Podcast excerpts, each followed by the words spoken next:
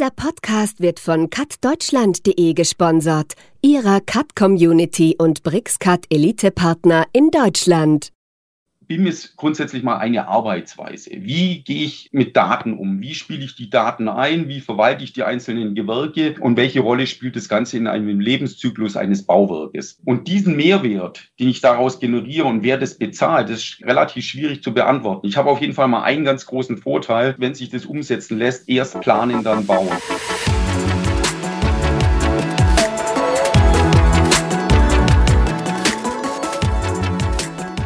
Hallo und herzlich willkommen zu einer neuen Folge von Cut Talk, unserem Podcast rund um das Thema Computer Aided Design. Dass immer mehr Bauprojekte unter Verwendung von BIM geplant und ausgeführt werden, ist inzwischen wohl bei jedem angekommen.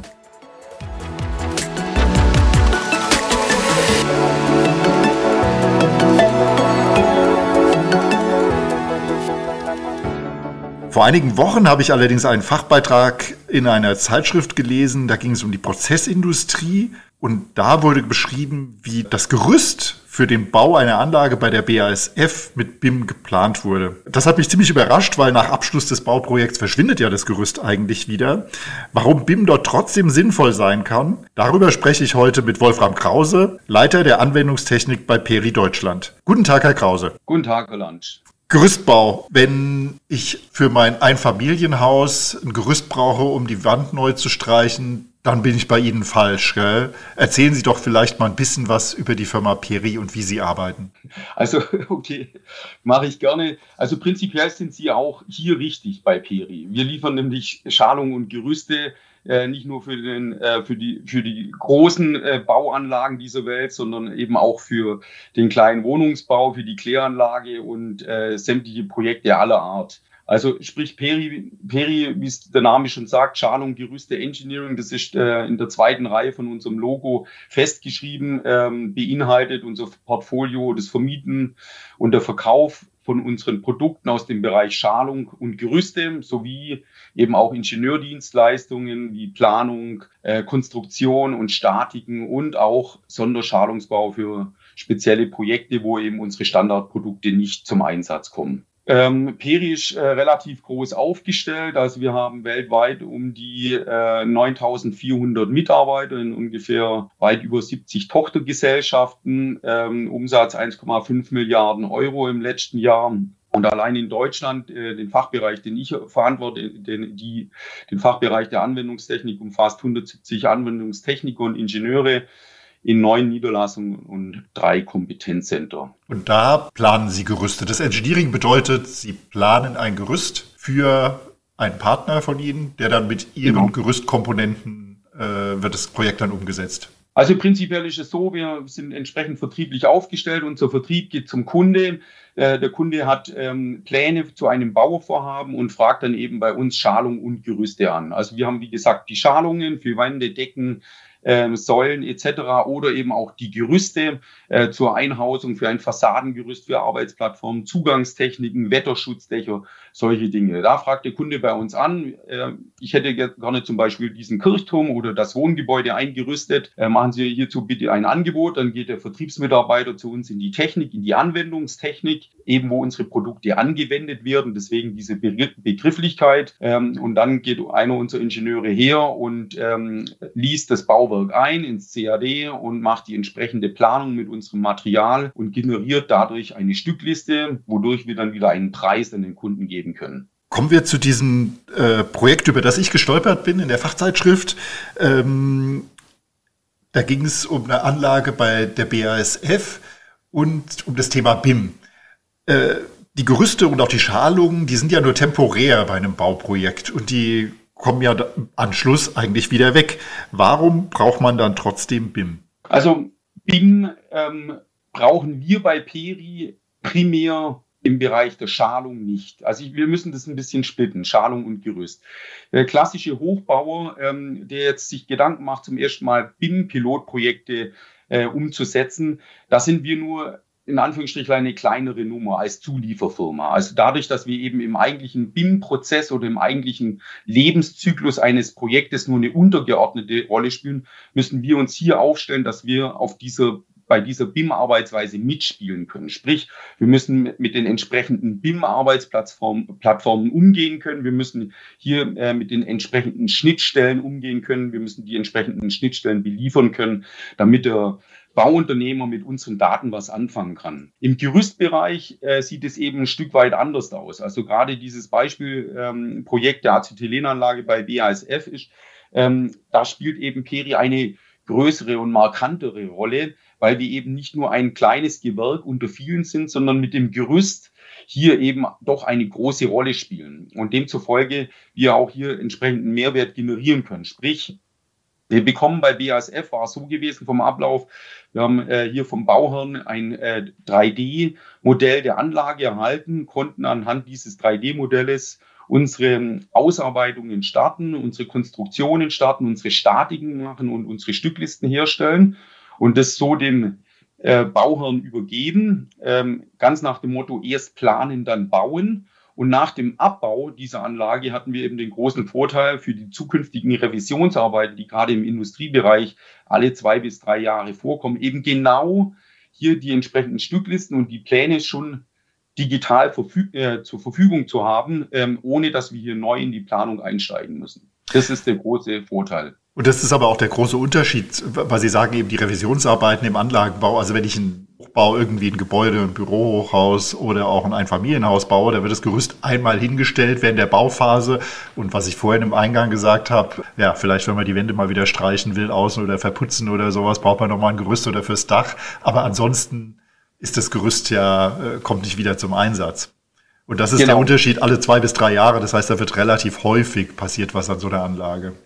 Ganz genau. Das ist, und das ist der große Vorteil, weil der konventionelle Gerüstbau auf so einer Industrieanlage, der fährt wirklich ähm, auf die Baustelle hin, ähm, wie mir gesagt wurde, ähm, lädt sein Gerüstmaterial ab und baut dann auf, ohne groß vorher eine äh, digitale Planung durchgeführt zu haben. Und das ist der eigentliche Unterschied zu unserer Arbeitsweise, die wir hier bei der Acetylenanlage eben umgesetzt haben. Erst planen, dann bauen und dann auch, eben auch für die zukünftigen Revisionsarbeiten hier gleich entsprechend aufgestellt zu sein. Das war auch relativ groß, das Projekt. Ich habe jetzt noch mal gelesen, dass da über 1000 äh, Menschen beschäftigt waren und sehr, sehr viele Gewerke die alle Zugang und ihr Partner kümmert sich dann auch um so Sachen, wer wann wo mit Material hinkommt, nicht wahr?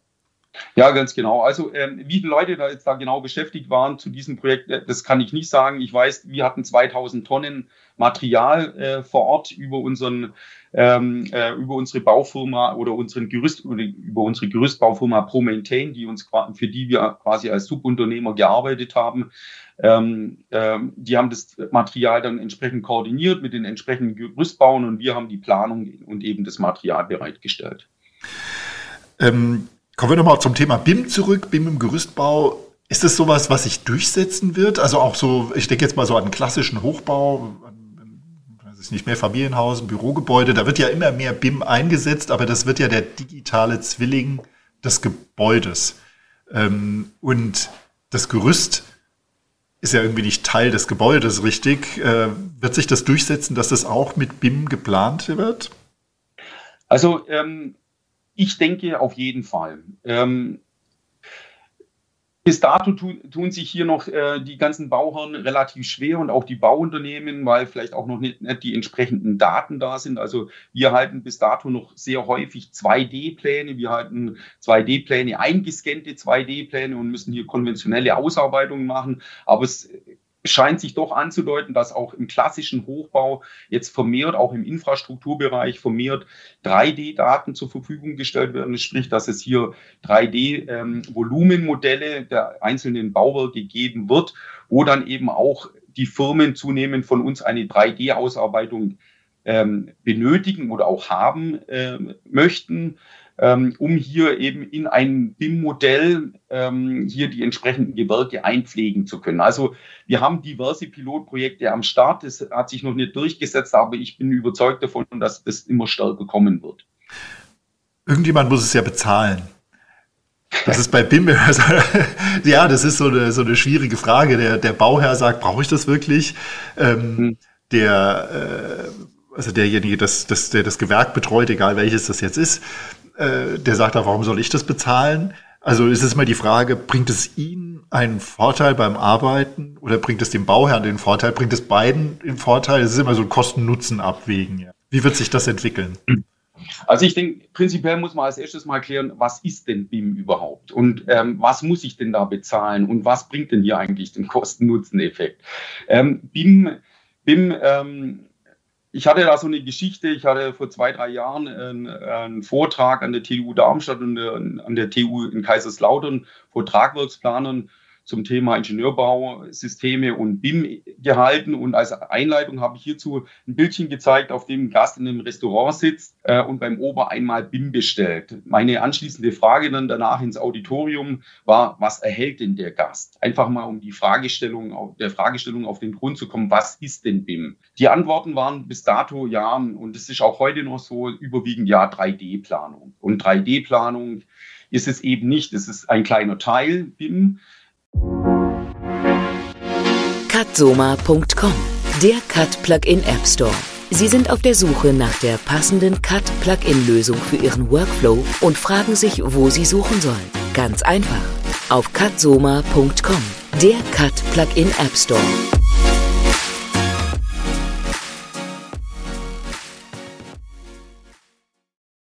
BIM ist grundsätzlich mal eine Arbeitsweise. Wie gehe ich mit Daten um? Wie spiele ich die Daten ein? Wie verwalte ich die einzelnen Gewerke?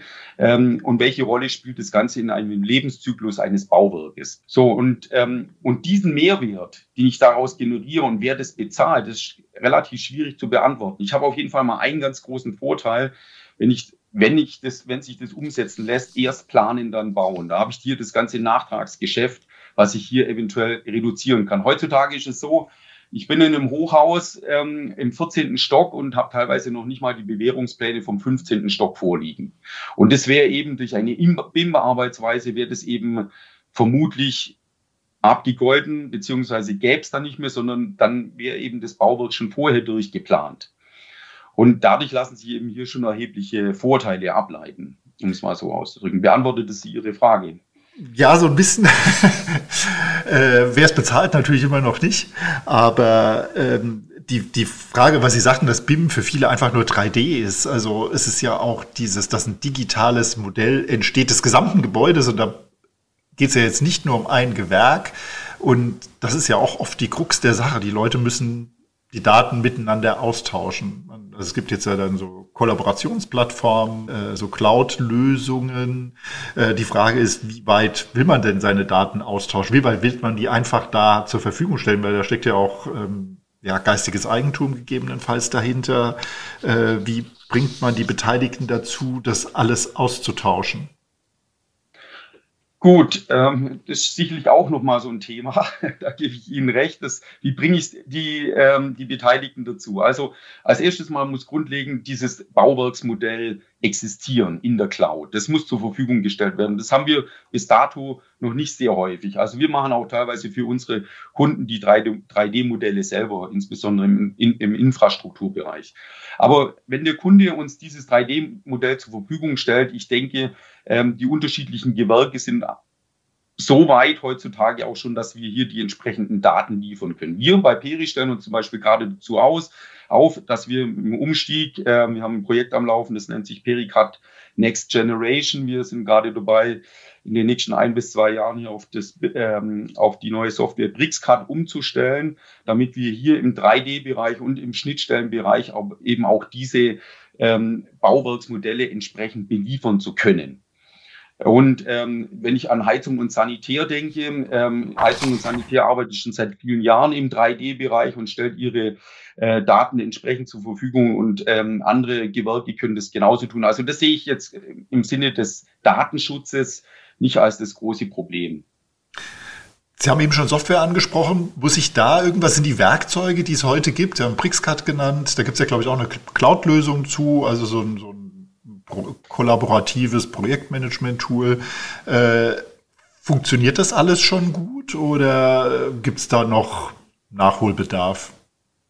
Also, wie gesagt, wir, wir steigen hier gerade erst ein in diese klassische BIM-Software. Ähm, ähm, wie das genau funktioniert. Wir versprechen uns natürlich vieles davon, insbesondere auch über die Schnittstellen. IFC-Schnittstelle ist ein ganz großes Thema, damit wir eben auch hier äh, entsprechende Daten ähm, in diese BIM-Plattformen einspielen können, ist ein ganz großes Thema. Wie dann genau die Kollaboration aussieht, das wird sich zeigen. Das ähm, kann ich jetzt noch nicht so genau sagen. Gut, aber Sie sind offensichtlich optimistisch und das ist doch eigentlich ein guter Abschluss für unser Gespräch heute.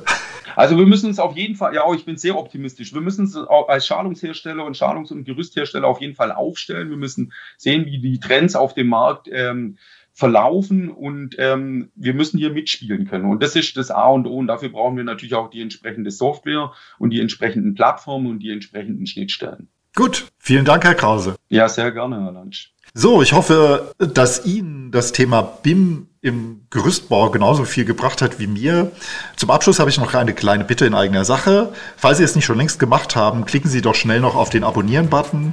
Das hilft uns, diesen Podcast weiterzuentwickeln und Sie können sicher sein, dass Sie keine neue Folge von Cut Talk verpassen. Für heute sage ich Tschüss und würde mich freuen, wenn Sie in zwei Wochen wieder dabei wären.